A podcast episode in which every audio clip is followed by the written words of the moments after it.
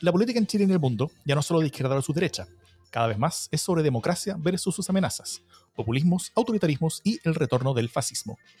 Las amenazas a la democracia crecen y tienen sus espacios y medios. La defensa, promoción y proyección de la democracia también merecen los suyos. Ese es nuestro objetivo. Mi nombre es Davor Mimisa y desde Plaza Italia esto es Democracia en LSD. ¿Qué tal? ¿Cómo están? Eh, este es otro programa especial. Hacía tiempo no teníamos uno de estos. Eh, es uno de estos uno a uno, esta vez con Daniel Brieva. Daniel es un viejo amigo. Eh, él es, a ver, para contar la historia como académica de Daniel, él es sociólogo y licenciado en, Economía en la Universidad Católica, máster en, en, Políticas Públicas de la London School of Economics y doctorado en Ciencia Política de Oxford. Actualmente es académico de la Escuela de Gobierno de la Universidad Adolfo Ibáñez. ¿Cómo estás, Daniel? Muy bien, Davor. ¿Cómo estás tú? Muy bien, acá estamos. Qué bueno. Bien, eh, bien encerrado. Bueno, la, razón por la que yo tengo a Daniel aquí eh, es porque, no sé si se acuerdan, que los, los, oyentes más clásicos de este programa, hace un par de semanas eh, estuvimos hablando un rato en el panel normal con, con, con la Jimena Jara y la Pilla Mundaca sobre cómo está cambiando la discusión sobre, sobre, la constitución después de la pandemia, ¿ah? sobre cómo el acuerdo constitucional tenía que ver con lo que había sucedido en Chile en octubre. Eh, esa fue la salida como desde el mundo político para entregarle algún tipo de conducción al futuro de Chile en, un momento de crisis social y política fuerte. Pero todo ha cambiado bastante, ¿no es cierto? Em, hace, en ese programa hace un par de semanas yo hablé algo sobre Daniel, hablé algo sobre, eh, sobre ciertas ideas que él, que él que le empuja sobre el, concepto de la igualdad democrática y quise conversar con él un poco más largo, cosa que nos explicara bien en qué consiste eso eh, y cómo esto podría tener algo que ver con la discusión constitucional en Chile.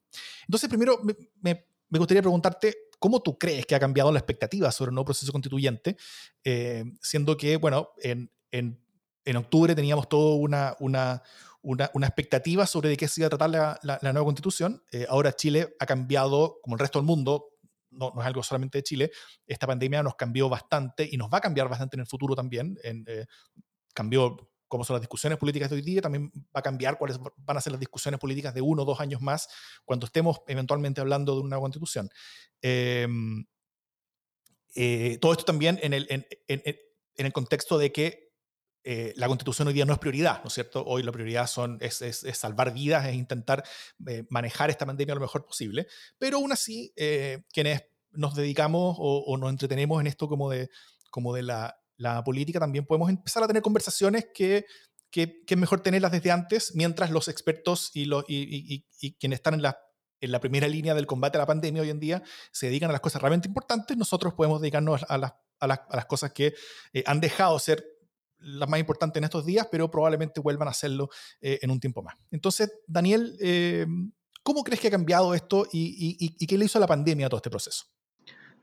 Yo creo que la pandemia no ha cambiado tanto las cosas de fondo. Yo creo que estamos, pusimos la discusión constitucional en el congelador, pero no ha cambiado, creo yo, en lo fundamental. Eh, las desconfianzas políticas entre sectores y sobre todo de la población a la política en general me parece que siguen igual de fuertes que antes. Em, por lo tanto, yo creo que eso va a venir sí o sí.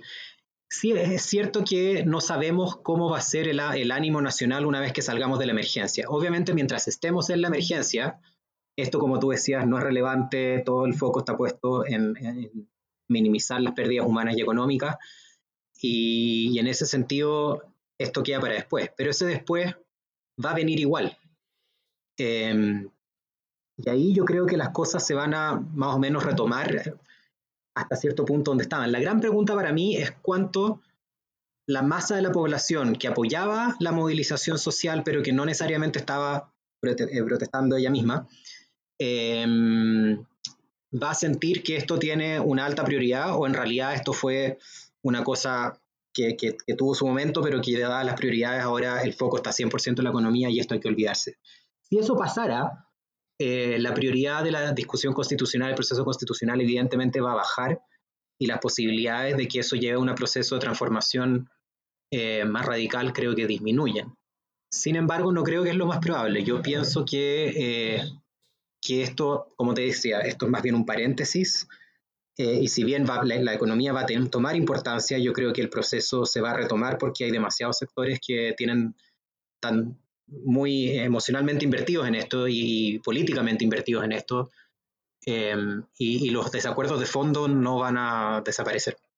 Oye, ¿y, em, ¿y cómo nosotros podríamos ver la emergencia de esta, de esta como, como, como, pérdida de prioridad? O sea, ¿qué tipo de cosas podríamos estar viendo en las encuestas, por ejemplo, para, para estar eh, empezando a, a, a, ver que la ciudadanía chilena como que dice ya no, eh, ya no deberíamos tener una nueva constitución, deberíamos estar preocupándonos de otras cosas?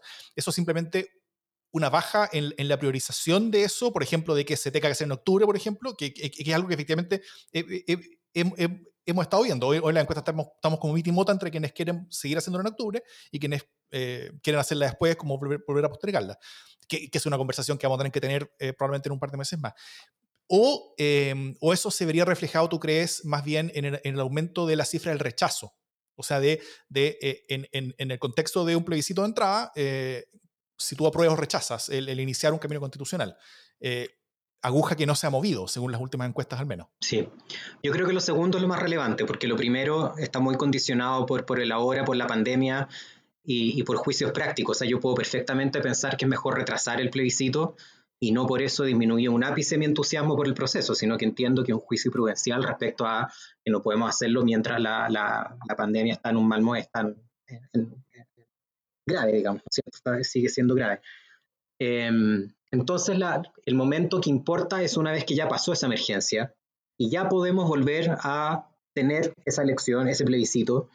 Eh, y ahí la pregunta es con qué ánimo el electorado chileno se va a enfrentar a esta disyuntiva. ¿Se enfrentará con el mismo ánimo de antes, de que en el fondo acá hay injusticias de base, reclamos no atendidos de larga data, eh, una élite que no escucha y que no va a escuchar a menos que se le esfuerce a, a escuchar?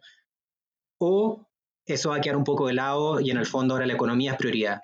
Entonces yo creo que la aguja, por eso eh, eh, creo que es lo segundo, ¿no es cierto? O sea, es, pensar qué pasa con el acepto versus el apruebo versus el rechazo.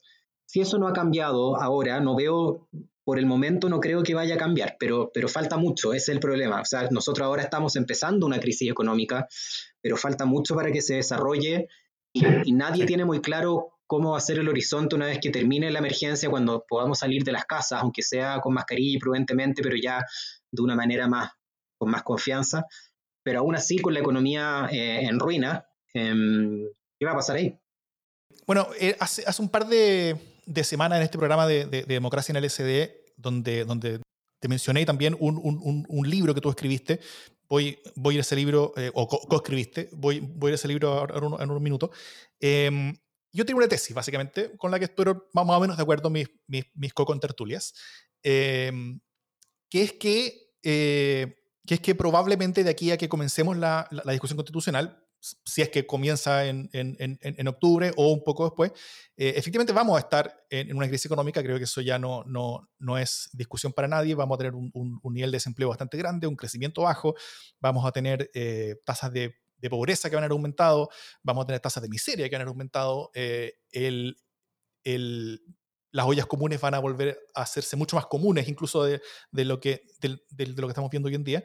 Eh, y eso va a provocar, creo, que la, eh, que la conversación constitucional eh, sea mucho más complejo que, que, que, que, ronde en torno a grandes temas redistributivos o grandes eh, o, o, grandes como, como, construcciones institucionales desde, desde el Estado. Básicamente porque va a haber menos que redistribuir, vamos a ser un país más pobre, y también porque competitivamente va, va a poder tener mucho más éxito eh, un discurso político que vaya más por el, eh, por el sentido de, de, tenemos que crecer económicamente y, y, y, y posterguemos ciertas redistribuciones para más adelante, para cuando volvamos a estar económicamente bien.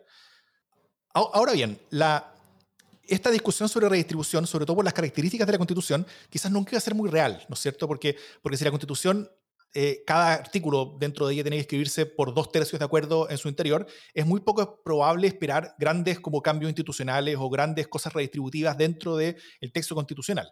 Eh, es, es, muy, es, es bien difícil esperar que dos tercios de las personas que, estén en esa eventual convención se pongan de acuerdo para, para cosas demasiado radicales en, esto, eh, en, en, en estos sentidos. Eh, y tal vez han sido estos mismos extremos, como de lado a lado, uno como para aleonar en torno a la, constitución que ha estado creando cierta expectativa de una constitución como gran redistribución económica, eh, y, y, el otro también, también para aleonar a los suyos en el sentido como del miedo, ¿no es cierto? hay que votar rechazo porque, porque si tenemos una constitución va a ser una cosa redistributiva eh, y vamos a ser Venezuela, Maduro, Cuba, qué sé yo.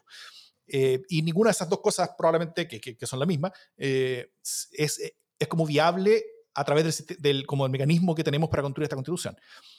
Pero si es así, si bien el, el, el, discurso como que llama, involucra e entusiasma en torno a este proceso constituyente, tiene este componente redistributivo, ya sea viable o verosímil o no, em, este contexto post-pandemia probablemente va a hacer que eso sea menos viable, menos viable políticamente, eh, y también que se necesite un camino alternativo como de invitación radical a la construcción constitucional. O sea, que la, que la constitución tiene, tiene menos sentido si es que simplemente es tener un texto más legítimo. O sea, eso suma, creo que, creo que ayuda, eh, pero, pero probablemente no sea lo suficiente como para movilizar a todo un país y para marcar un antes y un después, ¿no es cierto? La, la constitución debiera marcar ciertas cosas o, al menos tener ciertas expectativas de cambio al respecto.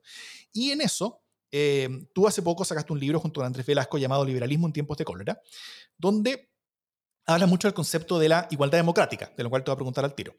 Y, eh, y, este concepto habla más que sobre redistribución económica, habla sobre eh, sobre igualdad de trato, sobre igualdad como, como de ciudadanía, sobre, sobre igualdad de consideración entre las personas. Eh, eso, dada, las, dada la, la, sociedad bastante jerarquizada y vertical que tenemos en Chile, habla un poco de redistribución de poder, tal vez. Eh, visto desde ese punto de vista, al menos ese discurso que tú pusiste ahí en el libro, por supuesto, es desde la perspectiva liberal, pero, pero, pero esto podría estar ayudando también a, una discusión más amplia que eso. ¿Qué cosa es la igualdad democrática en este contexto y, eh, y tal vez cómo ves tú que esto podría ser, eh, ser una buena ayuda o adición a la discusión constitucional que tenemos en ciernes? Mira, antes voy a contestarlo de la igualdad democrática, pero antes de eso tú hiciste una introducción en que hablabas sobre las posibilidades de, de cómo hacer la discusión respecto a, dado el momento en que vamos a estar, y tú dices que va a ser que probablemente eh, se disminuyan las ansias redistributivas o las posibilidades de eso, dado que vamos a estar más preocupados del crecimiento. Eso es una posibilidad. La otra posibilidad es que la crisis económica eh, aumente y polarice, eh, perdón, digo, aumente la, la necesidad de una redistribución y que eso sea un discurso político mucho más viable que antes. Eh, entonces yo creo que aquí los dos polos se van a fortalecer por la crisis económica. Aquellos que dicen de que por ningún motivo es el momento para hacer una nueva constitución porque, la, porque eso va a frenar la inversión del país y nosotros necesitamos crecer con urgencia. Y también va a potenciar a aquellos que dicen que, eh, que precisamente porque estamos en una crisis económica feroz que muestra el fracaso del modelo económico actual, entonces hay que hacer un cambio de modelo profundo y es el momento para hacerlo. Eh, yo creo que por eso yo no, no, no, estoy tan seguro de que solamente esto necesariamente vaya a llevar a, em, a, a minorar las demandas por redistribución. Ya yo creo que aquí ambos, ambos extremos se pueden potenciar debido a la crisis.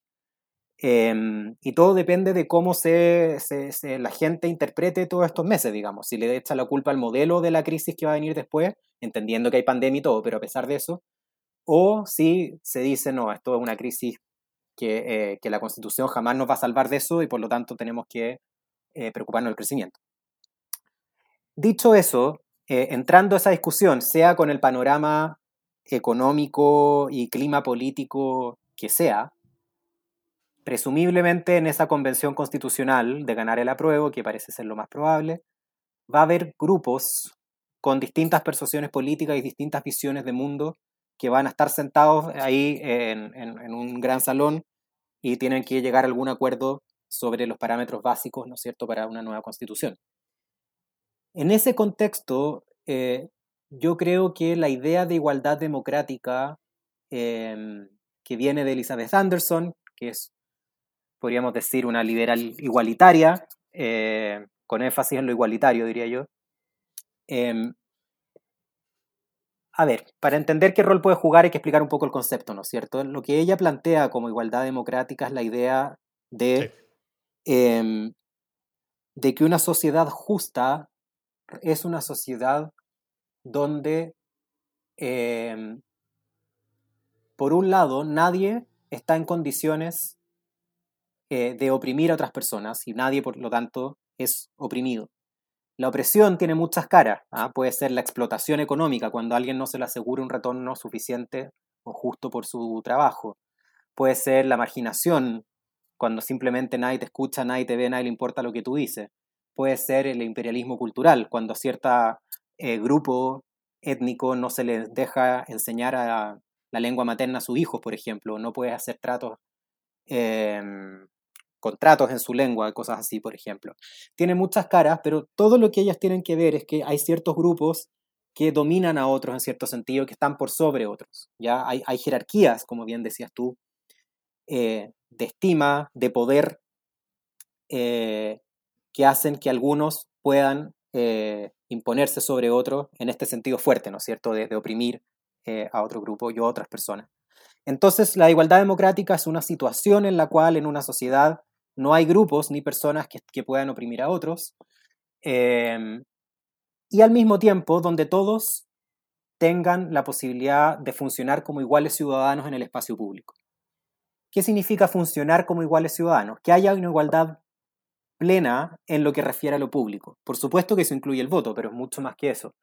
Em, por ejemplo, cuando a las mujeres se les discrimina en el mercado del trabajo y a una ejecutiva exitosa no, se, no, no la ascienden a gerente general por ser mujer, eh, ese es un caso de no igualdad en el espacio público, porque el trabajo, entendido para Anderson y en la tradición de la, del movimiento de los derechos civiles norteamericanos de los años 60, el trabajo es un lugar público, en el sentido que es donde aparecemos frente a otros em, en, en, calidad de ciudadano.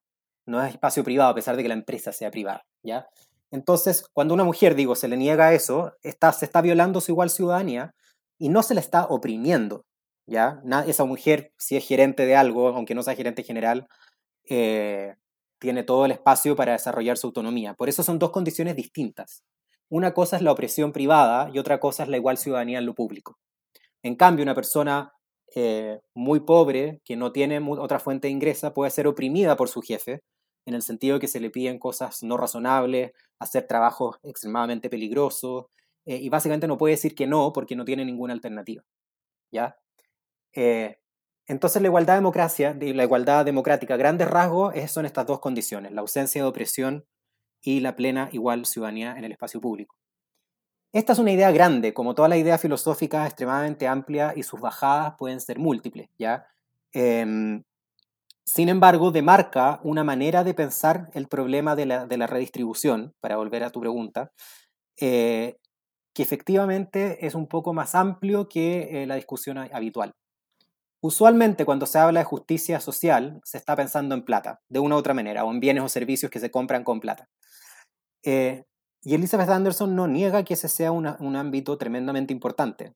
Y eso hay que tenerlo claro, porque cuando a veces uno habla de igualdad de trato, la gente piensa como, ah, ya, o sea, como decirle hola, buenas tardes a, la gente, ser respetuoso, ¿no es cierto? Que son cosas buenas, pero sería una interpretación extremadamente equivocada y sumamente ligera de lo que Anderson está diciendo. Y por supuesto que para que haya eh, igualdad de trato, eso tiene que estar respaldado por ciertas condiciones materiales que, que lo hagan posible. Si no, sería un puro voluntarismo pensar que, la, que, mm. que condiciones económicas radicalmente asimétricas no van a generar desigual ciudadanía.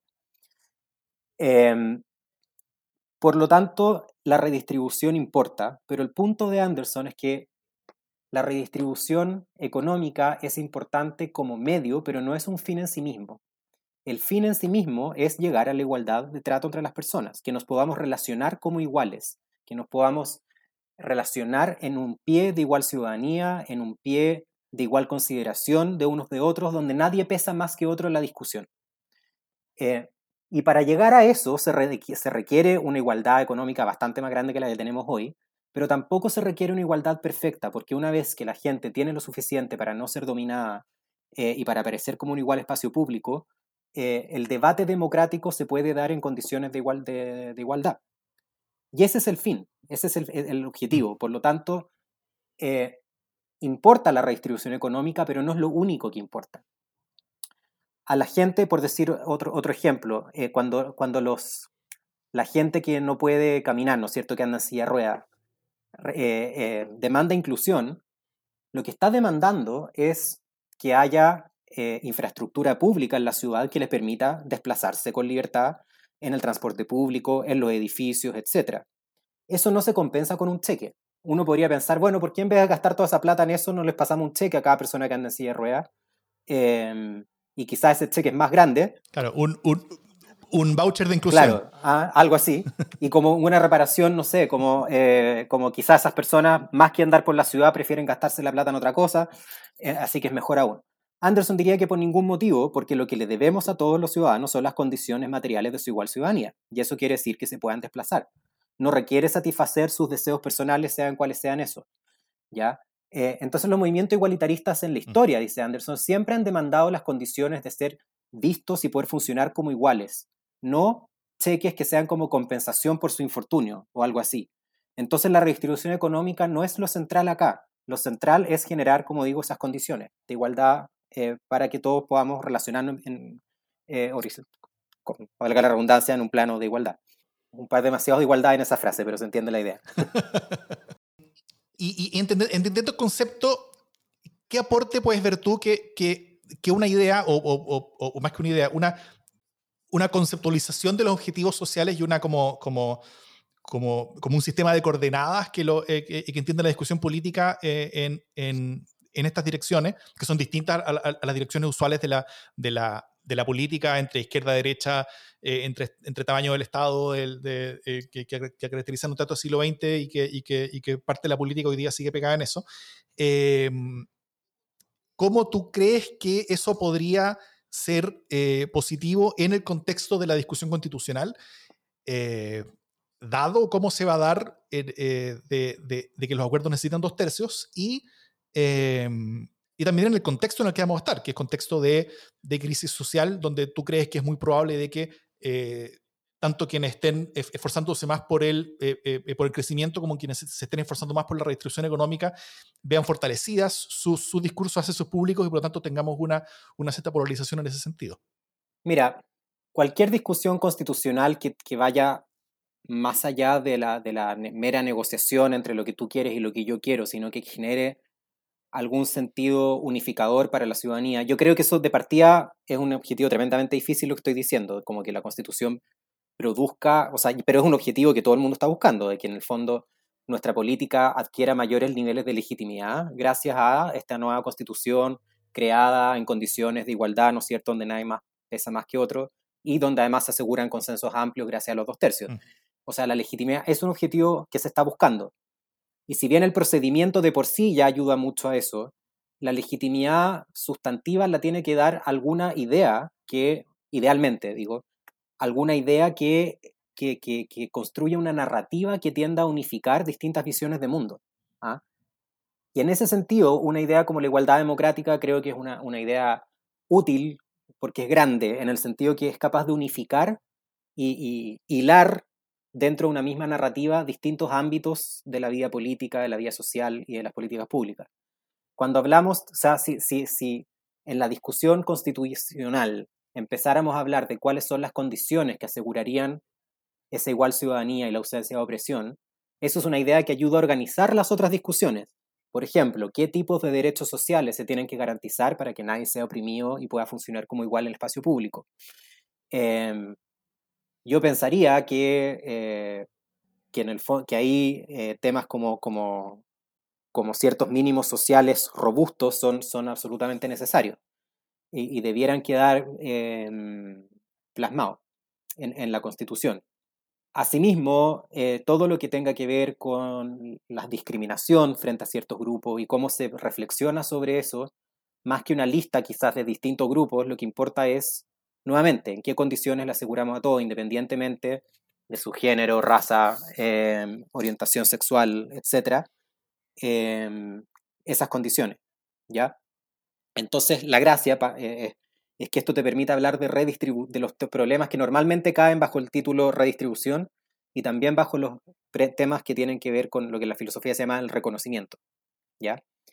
Eh, y que obviamente están relacionados, porque una forma de reconocer las necesidades de un grupo es mediante la redistribución hacia ese grupo, pero no se limita a eso, y eso es lo, lo, crucial. ¿ya? Entonces yo creo que estas ideas que permiten unificar la discusión, darles como un prisma desde el cual mirar la discusión constitucional, me parecen útiles. No creo que este sea el único prisma posible, pero es un, es un prisma que no está en la discusión actual y que creo que, que la refresca, que le da una perspectiva nueva. Eh, y creo que eso es súper necesario porque en Chile lamentablemente creo que nuestra discusión sigue súper centrada en la discusión entre el mercado y el Estado como, como enemigos a muerte. Y creo que esa es una manera tremendamente improductiva de pensar nuestros problemas. Em, no es verdad que el Estado siempre garantice igualdad y que el mercado sea pura desigualdad. Y tampoco es verdad de que el Estado siempre sea opresor y el mercado sea eh, un motor de libertad los mercados pueden generar, dominación también. Em, por lo tanto, lo importante creo de un discurso así es que nos pone otra vez el foco en qué es lo que queremos lograr, ¿ah? cómo logramos una sociedad de iguales y no tanto en eh, garantizar, o sea, como poner en un texto constitucional, que recordemos que es donde se ven las normas más básicas de la vida en común, no la política pública, eh, cómo hacemos que en esa discusión queden plasmadas estas grandes ideas y no los medios. Porque otra manera de decir esto es lo siguiente. En una constitución va a quedar fijado aquello que después, si se quiere transgredir, va a ser inconstitucional. ¿Ah? Entonces aquí estamos fijando las normas que después van a ser las inconstitucionales si uno quiere no respetarlas. Claro. Eh, entonces, creo que sería un error empezar a fijar en la constitución con gran detalle cuáles son los instrumentos que queremos usar para lograr eh, distintos fines de política pública. Con eso no quiero decir tampoco eh, que los medios sean neutrales, ¿ah? como que en el fondo da lo mismo, que, que, que, ya usemos el Estado para esto, usemos el mercado para esto, da lo mismo. No, no da lo mismo. Hay que verlo en detalle, cómo, qué efectos tiene, por ejemplo, la salud, eh, si lo organizo a través de seguros privados o si meto un seguro público, si son compatibles, si mejor tenemos un seguro público universal y dejamos solo los, privados eh, como, como cosas adicionales para los que puedan y quieran, en fin, o si los vamos a prohibir. Todo eso, por supuesto, que hay que verlo en detalle y, ni el mercado ni el Estado tienen consecuencias inocentes. Pero, dicho todo eso, sigue siendo cierto de que no hay una relación uno a uno entre el medio y el fin, entre, entre, el instrumento, digámoslo, y, el fin que se quiere lograr. Tanto el Estado como el mercado pueden usarse para lograr, para conseguir fines deseables como la no segregación, eh, ciertos mínimos eh, y de igualdad ciudadana para todos, eh, en fin pero, pero eso no está predeterminado en abstracto, hay que mirarlo caso a caso. Mm. Y como, como tú ves esta, esta, esta, discusión entre Estado y mercado como, como, como una discusión bastante em, eh, polarizada, dura, fuerte, y que el sistema político está ordenado en torno a ella, eh, ese es un sistema de coordenadas, digamos, entre, entre, entre, el Estado y el mercado. Este otro es un sistema de coordenadas que sería como, como más o menos ortogonal a él, ¿no es cierto? Como que, y, que, y que por lo tanto podría conseguir ciertos acuerdos eh, eh, de gran mayoría que la discusión tradicional de Estado versus mercado tal vez no podría lograr. O sea, esto, esto no solamente sería tal vez conceptualmente positivo, sino que además sería como tácticamente positivo en el sentido de que, de que podría destrabar ciertas discusiones y podría generar acuerdos amplios eh, en, en, cosas a pesar de que las personas no estén de acuerdo en los medios a utilizar. Absolutamente, especialmente a nivel constitucional creo que eso es importante. ¿ah? Nada de esto quiere decir que las personas que tienden a favorecer soluciones de Estado eh, se vayan a convertir al mercado ni viceversa, ¿no es cierto? Pero, pero en un momento constitucional lo que necesitamos son marcos eh, y especialmente sobre parámetros grandes que tienen que fijar la vida en común para después. Las constituciones no son el momento donde se fija la política pública que nos va a sacar de, de la miseria, ¿no es cierto?, que va a garantizar eh, toda una serie de, de, cosas maravillosas, ¿no es cierto? Las pensiones da lo mismo lo que pongo en la Constitución, las pensiones no van a ser altas en Chile por mucho tiempo, eh, por razones que van mucho más allá de lo que una Constitución puede o no puede asegurar, y así con todas las otras cosas. Entonces, lo que necesitamos es esa, esa narrativa, porque además yo creo que lo que nos falta como chilenos es una narrativa que una narrativa mínima, un mínimo común denominador desde el cual podamos empezar muy lentamente y a lo largo de un proceso muy largo, no para este proceso constitucional, construir una visión de país más común. Yo creo que se hacer un proceso súper largo y sería cargar de demasiadas expectativas al proceso constitucional pensar que las ciento y tantas personas que estén encerradas ahí por varios meses eh, vayan a, producir eso eh, de, la noche a la mañana, o sea, en, ese periodo que es muy corto, que es como la noche a la mañana en términos históricos. Eh, por eso a mí me parece que, que, el tema de, si es que esto se centra nuevamente en, en las coordenadas políticas tradicionales, va a ser una constitución y una asamblea constituyente tremendamente eh, fracciosa, em, donde va a costar llegar a acuerdos. Em, y los acuerdos que se logren van a ser, si es que se logran, digamos, van a ser, eh, claro, lo que todos estén en común, pero sin una narrativa que los una. Yo insisto que un potencial de la igualdad democrática es entregar una idea que organiza objetivos que son valiosos tanto para un lado como para el otro como bien tú dices que la, que, la discusión ahí va a ser fracciosa y todo eso, em, antes de, entrar a todo este proceso constituyente, ya estamos con un nivel de diálogo político complejo, ¿no es cierto? Eh, eh, ya veníamos bastante divididos y polarizados en Chile, eh, con un sistema de, partidos que había como terminado de implotar tal vez en, en, octubre, si bien es un proceso como de de desconexión entre y la ciudadanía que viene desde muchos años, desde hace muchos años que viene, desde, la década del 90, que, eh, que bajando la identificación de las personas con, con, con, tanto con los partidos como con las coaliciones, como con las ideas, incluso políticas entre izquierda y derecha. Hoy día la gran mayoría de los, de los votantes no se identifican o de izquierda o, o, de derecha. O sea, la, los grandes temas por los que discute la política no son los temas o sea, como que no, como que no conectan con, con la ciudadanía y, y, es un proceso creciente desde hace tiempo. Y eso fue parte de lo que, de, de, de, lo que alimentó Em, eh, el, levantamiento social de, octubre. Juan Pablo Luna lo, ha escrito y descrito muy bien en, en, en, muchos eh, artículos en CIPER y en, y el, y en el libro en, vez del optimismo. Em, dicho todo eso, ¿qué te dice a ti el actual nivel de diálogo político sobre cómo podría darse la discusión constituyente? Porque eh, desde octubre primero y ahora también con, con la pandemia, la, discusión política está teniendo ciertas características, sobre todo, como eh, acá me, me, refiero sobre todo a, a, nivel como discusión de élite, ¿no? Como eh, eh, entre los partidos, entre, entre los liderazgos. Y eso, y eso nos, nos dice algo sobre el, sobre, sobre el ánimo con el que vamos a entrar al proceso constituyente, y eso tiene consecuencias también en el mismo proceso constituyente. Eso por un lado. Y también sobre la sobre la, la, el, nivel de discusión política que hay a nivel de ciudadanía, ¿no? O sea, sobre, sobre más como, como, como democracia o cultura democrática de la base de la, de, la ciudadanía. Si es que ves, eh, si, es que, si es que ahí estás viendo tú una, una especie como de quebrantamiento eh, similar al que, al, que hay como más bien a nivel de élite de partido y cómo eso podría alimentar también la discusión constituyente posterior. Eh, partiendo por lo último, yo creo que en la ciudadanía hay mucha menos polarización que en la élite. Eh, y, que y que la gente más politizada, ¿no es cierto? En, en, las dirigencias partidarias, en el Congreso, en la televisión, en Twitter hay mucha más polarización eh, que en el grueso de la gente, diría yo. Ahí lo que hay es una unión, es un momento eh, como protopopulista, ¿no es cierto? Esta idea de un pueblo virtuoso versus una élite corrupta, la, la, gente siente que el pueblo es virtuoso, que, que, que, en el fondo todos nosotros como pueblo, cuando vamos a protestar, somos representamos el sentido común y, la, recta razón, por decirlo así. Y, la élite es la que nos ha traicionado, la que se ha llenado los bolsillos y nos ha abandonado.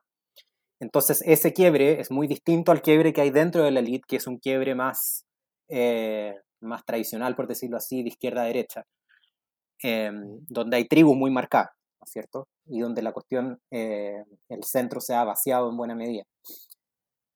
Em, dicho eso, lo que tú decías sobre el, clima que se está generando pre-constitución, efectivamente es muy complejo. Yo no. Eh, em, muchas veces en la literatura se ha descrito eh, un proceso constituyente como, como un, momento especial donde se suspenden las reglas de confrontación política tradicionales, ¿ah?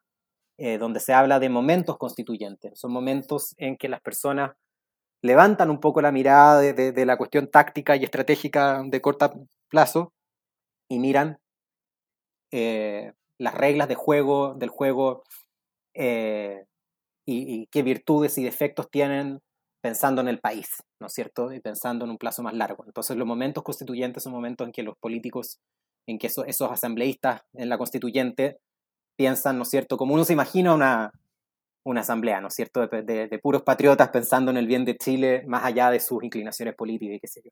Eh, todos vestidos con, con, togas largas, blancas y con, y con, y con pelucas rulientas y cosas así. Exactamente. Em, ahora bien, yo no veo que eso esté por pasar en Chile, en absoluto. Yo creo que eh, el nivel de, mm, ah, No sé si, a ver, la confrontación podría ser mucho más alta aún, pero es bastante el nivel que hay. Digámoslo al revés el, apetito por llegar a entendimiento con los del frente creo que está en el punto mínimo en mucho tiempo. Eh, la única razón por la que se logró llegar al acuerdo del, proceso y poner a Boric, ¿no es cierto?, ya, ya Van Rieselberg en la misma mesa fue por, por, la crisis que estaba teniendo Chile en noviembre, ¿no es cierto?, en que, eh, pero fue necesario un choque así para sentarlos en la misma mesa. Sin, sin una presión así de fuerte, eso no habría pasado y es difícil que vuelva a pasar. Em, por lo tanto, no veo un animus em, como el que se requiere para llegar eh, a, a, un momento constituyente en ese sentido que, que, describía recién. Yo creo, por eso creo que va a ser una, una, una discusión, eh, si es que ganan la prueba, por supuesto, y, las cosas siguen más o menos como hasta ahora, eh, va a ser, va a ser un, un, un espacio de, de, mucha lucha y donde, claro, el, el, ánimo por, por, eh, por, escuchar las razones del otro creo que está realmente en el mínimo y se va a hacer mucho pensando también, así va a ser una constitución, o sea, una asamblea para la galería, por decirlo así, lo cual no necesariamente es malo, pero van a estar todos pensando en cómo se ve esto, cómo se, cómo se ve esto, cómo lo va a interpretar la opinión pública y va a ser una guerra permanente por agradar al propio bando eh, para mantener el apoyo. Eh, así veo la lógica menos que cambie algo y en ese sentido llegar a esos dos tercios va a ser tremendamente difícil. Mm. Em, a ver, hay, hay, procesos que vienen desde, desde, desde largo. Em, y, en, la conversación que tuvimos previa a este, este programa, eh, hablamos algo sobre, sobre ciertos riesgos también que tiene el proceso constituyente por sí mismo, ¿no es cierto? Eh, habíamos hablado un rato sobre cómo la, sobre cómo, eh, dado cómo está constituido y construido el proceso constituyente, en buena parte, no, no completamente, pero, pero, pero menos en buena parte, esta nueva constitución va a ser escrita por los actores políticos del pasado, ¿no es cierto? O sea, por los viejos partidos que van a estar probablemente ordenados en, en, coaliciones más o menos en las direcciones que, que, hemos conocido en los últimos 30 años, eh, siendo que una constitución, eh, o sea, muchas veces es... es o sea, por un lado, es una oportunidad para abrir puertas hacia una política siguiente, como de otros acuerdos con otros actores, con, con, eh, con otras formas de, de, de, aliarse con coaliciones distintas, tal vez con partidos distintos, eh, pero aquí en parte al menos sería escrita eh, por los actores antiguos. Y también está el hecho de qué tanto va a ser el, el, el proceso del de, constituyente capaz de articular a nuevos actores, lo cual quizás sea algo eh, algo complejo, sobre todo por el escaso tiempo, y más encima el tiempo que tenemos por delante, vamos a estar todos bastante encerrados, entonces como grandes construcciones políticas eh, por Zoom son, son, son, son un poco más complejas que las que, la, que, eh, que, antes cuando se hacían, no sé, estación de tren por estación de tren con, con los, con, los líderes viajando por Chile. Em, y, y, en eso tal vez la, la pregunta que tengo es si es que esta constitución llegó demasiado temprano en, el sentido de que, de que no va, o sea, de que, de que va a llegar en, un momento en el que los que van de salida son los que la van a estar escribiendo en vez de que la escriban los que están llegando para construir su propio eh, nueva legitimidad hacia el futuro. Eh, o si llegó demasiado tarde, ya que el proceso de descomposición como que pasó su punto crítico y, eh, y, y, que simplemente este, nuevo orden político como que no iba a llegar nomás porque, porque estamos como en una dirección más bien hacia, hacia una anomia, ¿no es cierto? Eh, ¿esta constitución tú crees que nos va a estar salvando como país o nos está pringando como país? Em, bueno, eso que llegó demasiado tarde, demasiado temprano, podría ser ambas a la vez, ¿no es cierto? Podría ser, eh, si uno quiere ser especialmente pesimista, ¿no es cierto? uno podría decir que llegó demasiado tarde para salvar el orden político actual y demasiado temprano como para fundar el nuevo. Eh, es una posibilidad, ¿no es cierto? Eh, esto es futurología y uno realmente no, no, puede decir con algún nivel razonable de confianza lo que va a pasar, porque está súper abierto.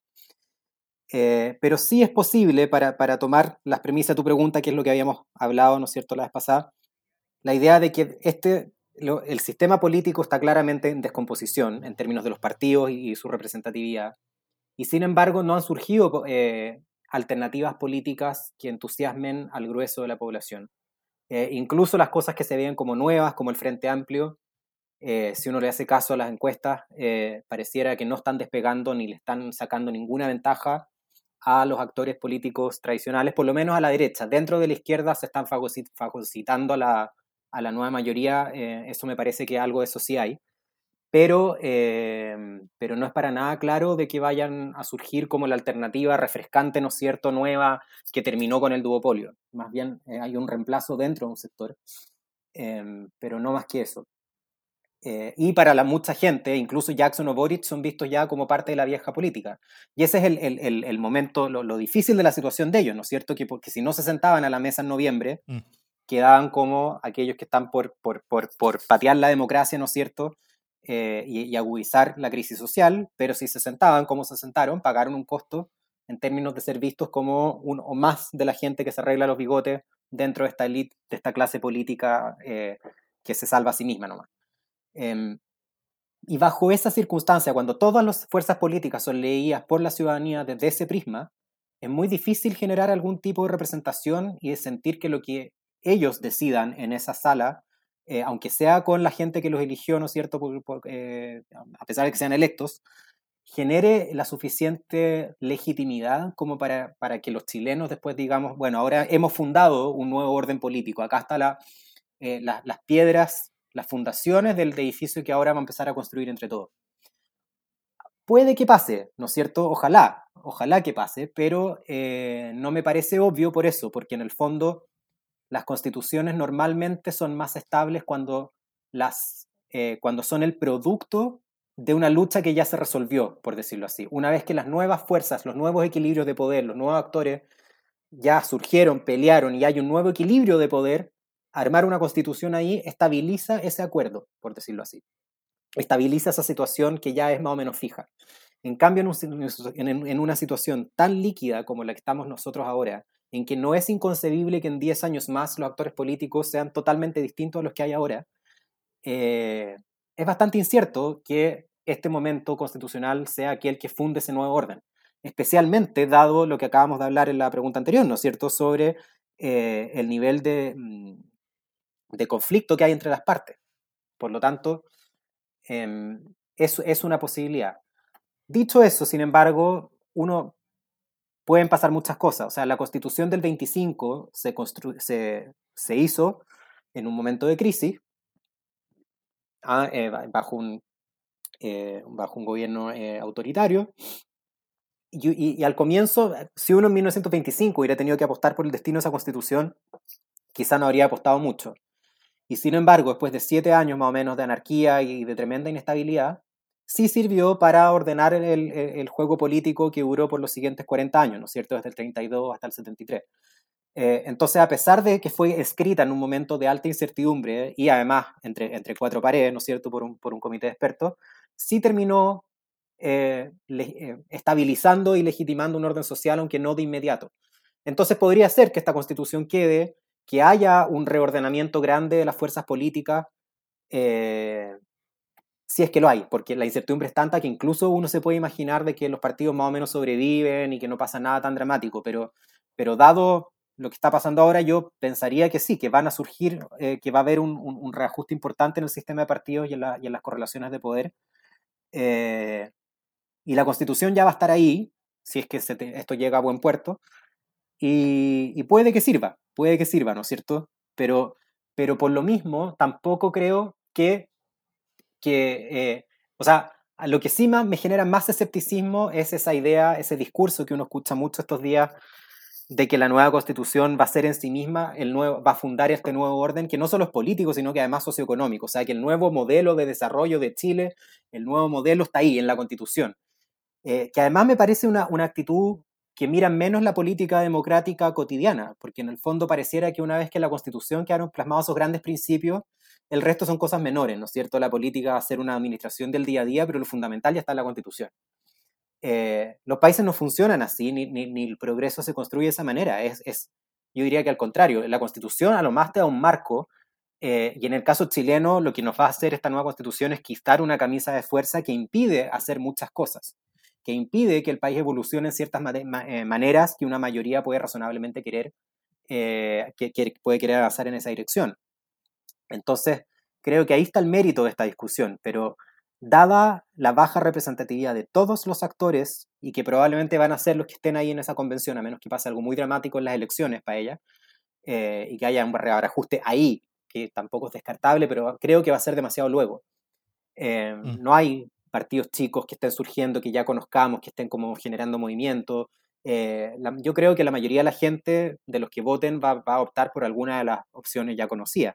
Por lo tanto, eh, dado eso, dado que va a ser escrita por representantes de partidos con baja eh, representatividad, con baja legitimidad, em, creo que pedir, pedirle una constitución en estas circunstancias, especialmente que funde un nuevo orden político, económico y social, es como mucho. Yo me conformaría con que, eh, con, con que en el fondo deje la cancha abierta para que la política pueda ir desarrollándose a continuación. Mm. Que este proyecto político, visión de país, como que, que, que, se le deje a la, discusión política de año a año eh, y, que, y que la constitución sea, como ya hemos hablado antes, una, como, como construya una, una buena sala de máquinas que, que, que permita que esa, que esa discusión sobre, sobre proyecto y visión de país que va a ser, que va a ser móvil, dúctil, que va a ir cambiando en el tiempo, se, se pueda dar, cosa que hoy día la, la, la, la, constitución que tenemos actualmente es como una especie como de camisa fuerza que impide que esa discusión se dé de, de, de, manera satisfactoria, o sea, donde, donde las, las, mayorías eh, ciudadanas y democráticas no, no, no ven reflejadas es, esas mayorías en cambios institucionales importantes porque todo está escrito en la Constitución y con, con, con quórum mayoritarios, donde todo es inconstitucional. Y si, y si yo quiero eh, ir, a, ir, a, ir a ponerle pasas a la empanada, eh, Jacqueline Mills va a decir que, que, eso es inconstitucional y va a ir, va a ir al, tribunal, eh, al, Tribunal, Constitucional para, eh, para acusarme y, y, destituirme o no sé qué cosa. Exactamente. Pero tú hoy dijiste una cosa que es importante, que es esto de la sala de máquinas, ¿no es cierto? Que una expresión que, si no me equivoco, es de Gargarela, eh, que dice que la constitución es eso, que lo esencial, toda la parte de los derechos eh, que están en las constituciones no son lo esencial. Las constituciones lo que hacen es distribuir poder. Es la manera, constituyen poder y después lo distribuyen. Entonces las preguntas de diseño constitucional clásicas no son si es que los derechos económicos y sociales son muchos o pocos, que por supuesto puede ser importante y vale la pena discutirlo, pero lo esencial de una constitución está en si este va a ser un sistema presidencial o parlamentarista, eh, si es que cuánto va a durar el periodo presidencial de ser esa la opción, cómo se distribuye el, poder entre, entre Santiago regiones, etc. Y ahí hay problemas bastante grandes, no son cosas ni menores eh, y que pueden terminar afectando la calidad de la gobernanza de maneras mucho más profundas. Em, está bien, todos queremos más descentralización y es claro que el sistema actual donde Santiago se decía hasta qué, qué hoyos se tapan en las calles de, Talca, ¿no es cierto?, es insostenible. Pero eh, no siempre más descentralización quiere decir que las cosas se van a hacer mejor, en absoluto. Entonces es un problema que se tiene que ver con mucho cuidado. Eh, los países federales, por ejemplo, que tienen esta, una descentralización, que más que descentralización, ¿no es cierto?, que una sesión de soberanía limitada a esferas subnacionales, Em, de poder de decisión sustantivo, digamos, eh, bueno, ganan eso, pero, pero, pero en general, mientras más descentralizado un país, mientras más potestades tienen las unidades subregionales, menos redistribución va a haber entre regiones. Entonces tú tienes lo que pasa, por ejemplo, en España, donde en el fondo buena parte de la queja de Cataluña eh, y el País Vasco, que son regiones más ricas que el resto, no quieren redistribuir a las otras regiones. Eh, acá, claro, está muy bien que Calama quiera parte de, de, de, la extracción del cobre, ¿no es cierto?, por los costos que se impone, pero si uno radicalizara el argumento y toda la plata del cobre se quedara en Calama, eh, bueno, las regiones pobres en recursos naturales lo pasarían re mal. Eh, entonces, los problemas de la sala de máquinas son súper reales y son, y, son, importantes. Y creo que nuestra discusión le hemos dado cero atención, como si fueran como cosas menores, cuando en el fondo, cuando salgamos de ahí, quizás nadie está poniendo atención y salimos con, eh, con espero que no, ¿no es cierto?, pero con algún esperpento en términos de diseño eh, de la sala de máquinas donde se producen, se dan poderes incompatibles, se generan soluciones incoherentes y cosas así, que sería, ese sí sería un problema mayor. Eh, lo que necesitamos, creo yo, son generar condiciones mínimas para que por lo menos la gente que, se, que vaya a votar, que se identifique con el con, que emocionalmente, digamos, que, que, tenga alguna inversión puesta psíquica en, el resultado del proceso constitucional, sienta que al final de este hay un texto que es más legítimo que el anterior y que nos permita eh, conversar desde un, pie, en un pie de igualdad, porque yo creo que eso es lo que nos daña tanto, el sentir que la constitución actual fue hecha de una manera que pone a algunos en cierta ventaja a la hora de discutir las cosas. Eh, yo creo que eso es, eh, es muy sanador si se logra eso. Em, pero creo que al final lo que va a salvar a Chile de la, de la crisis económica, de em, y que nos va a permitir eh, progresar, creo que es encontrar un, algún consenso, aunque sea básico, amplio, eh, aunque sea relativamente mínimo, pero eh, que es un proceso político, que no se puede jamás reducir ni que se va a agotar en la Constitución. Lo que necesitamos es volver a conversar y eso creo que nos va a tomar harto tiempo, pero tiene, para eso se requiere una voluntad de entendimiento. Em, como yo te decía el otro día, en, Twitter cada vez más escucho como, como opinión de lo que dice el contrario, lo hablan como miserable, como adjetivo de lo que están haciendo o diciendo los otros. Eh, en ese, con ese ánimo, si pensamos que la oposición, eh, el bando contrario es miserable, eh, no hay ninguna posibilidad de construir nada duradero. ¿ah? Em, por lo tanto, yo creo que lo que necesitamos hacer es generar las condiciones políticas que nos permitan llegar a un entendimiento y ese entendimiento, aunque no sea un consenso eh, grueso, sustantivo, sino que sea un consenso más o menos mínimo, pero algo que nos permita sentir que estamos dentro de un mismo proyecto político, país, eh, y desde ahí em, creo que, o sea, y por lo demás eso es lo que genera el crecimiento económico, cuando la gente siente que hay confianza, cuando los actores económicos sienten que hay estabilidad en el futuro, em, eso, es lo que desata la inversión. Por lo tanto, em, es necesario esto por razones políticas y económicas, eh, pero creo que es un proceso de, largo plazo. Mm. Esto, como, como, decía el, el, Patricio Fernández en una entrevista hace, hace algunos días en, en, la tercera PM, eh, sobre la necesidad hoy día de, de, construir un clima preconstitucional ¿ah? eh, entre los actores políticos, el, el cual, el, cual implica seguir discutiendo, seguir estando en, desacuerdo muchas veces, pero, pero simplemente considerando al que está enfrente como un ser humano y, y, y que la discusión no sea siempre con, con con insultos y, de, y con, y con, eh, y con eh, eh, reducir moralmente la, la, la, visión del adversario, mucho más allá que, que simplemente encontrarla legítimamente equivocada o errada, sino que encontrarla moralmente mala. Absolutamente. Y pensando también que esto va a tener que ir en carril paralelo con las soluciones económicas y sociales, porque precisamente porque la Constitución no va a entregar esas, esas soluciones, a lo más habilita ciertas cosas, eh, no podemos esperar hasta que haya una constitución vigente para empezar a, generar acuerdos políticos sustantivos respecto a la crisis, respecto a la economía, y eso va, a ir en paralelo. Y para eso también se requiere ese ánimo. Súper. Oye, Daniel, para cerrar, em, ¿qué lecturas recomiendas a nuestros auditores que quieran informarse más sobre el, concepto de la igualdad democrática, además del libro que coescribiste con Andrés Velasco llamado Liberalismo en tiempos de cólera? eh, ¿Y eh, esto está en formato digital? Sí, sí, se puede comprar eh, en Amazon, en Kindle, sí. Súper. Y, es bastante barato hecho electrónicamente. y, y, otra lectura sobre Elizabeth Anderson, por ejemplo? En, castellano, la verdad, eh, hay poco. Em, hay un libro que editó el Centro de Estudios Públicos hace varios años que se llama Igualitarismo, una discusión necesaria, donde está traducida la, eh, el artículo más famoso de Anderson, donde introduce la idea de la igualdad democrática, que es un texto de 1999 que se llama What is the Point of Equality? Está traducido, ¿cuál es el punto de la igualdad? Em, y este libro se consigue también en el Centro de Estudios Públicos. Eh, y ahí, bueno, es un libro que además tiene no solamente eso, sino que, bueno, después viene un, un artículo mío que analiza en profundidad a Anderson, pero después vienen eh, toda una serie de, artículos sobre la idea de igualdad tratada desde un punto de vista filosófico, no sobre la igualdad democrática solamente, sino que, eh, acá lo tengo, la base moral de la igualdad, Agustín Esquella, eh, o sea, que hemos llegado a ser iguales, Paula Casal, porque la suficiencia no basta, para, para, los que tengan interés filosófico, este es un gran texto. Este es un, gran, es un volumen editado con autores nacionales y traducciones de artículos internacionales que recomiendo mucho. Y sobre Elizabeth Anderson, para los que lean en inglés, eh, tiene un libro muy bueno y muy provocador, hace poco que tú también tienes, Davor, ¿no es cierto? El de la empresa, ¿cómo se llama? El... Private Government, gobierno privado.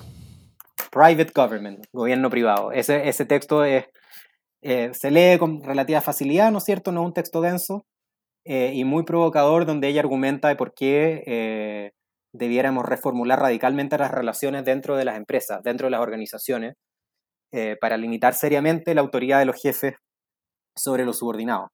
Eh, bajo una visión que es muy de Anderson. Y entregar espacios democráticos para, eh, para, las personas, claro. Sí. Muy en la visión de Anderson de la, de, de, de, la libertad como no dominación. ¿ah? De que en el fondo ella dice, es curioso cómo hemos aceptado que por un lado en, el, en, en, la democracia, en el espacio público, no aceptamos el gobierno autoritario, ¿no es cierto? Tiene que estar sujeto al imperio de la ley, eh, tiene que tener toda una serie de condiciones, tenemos que elegir a la autoridad, etc.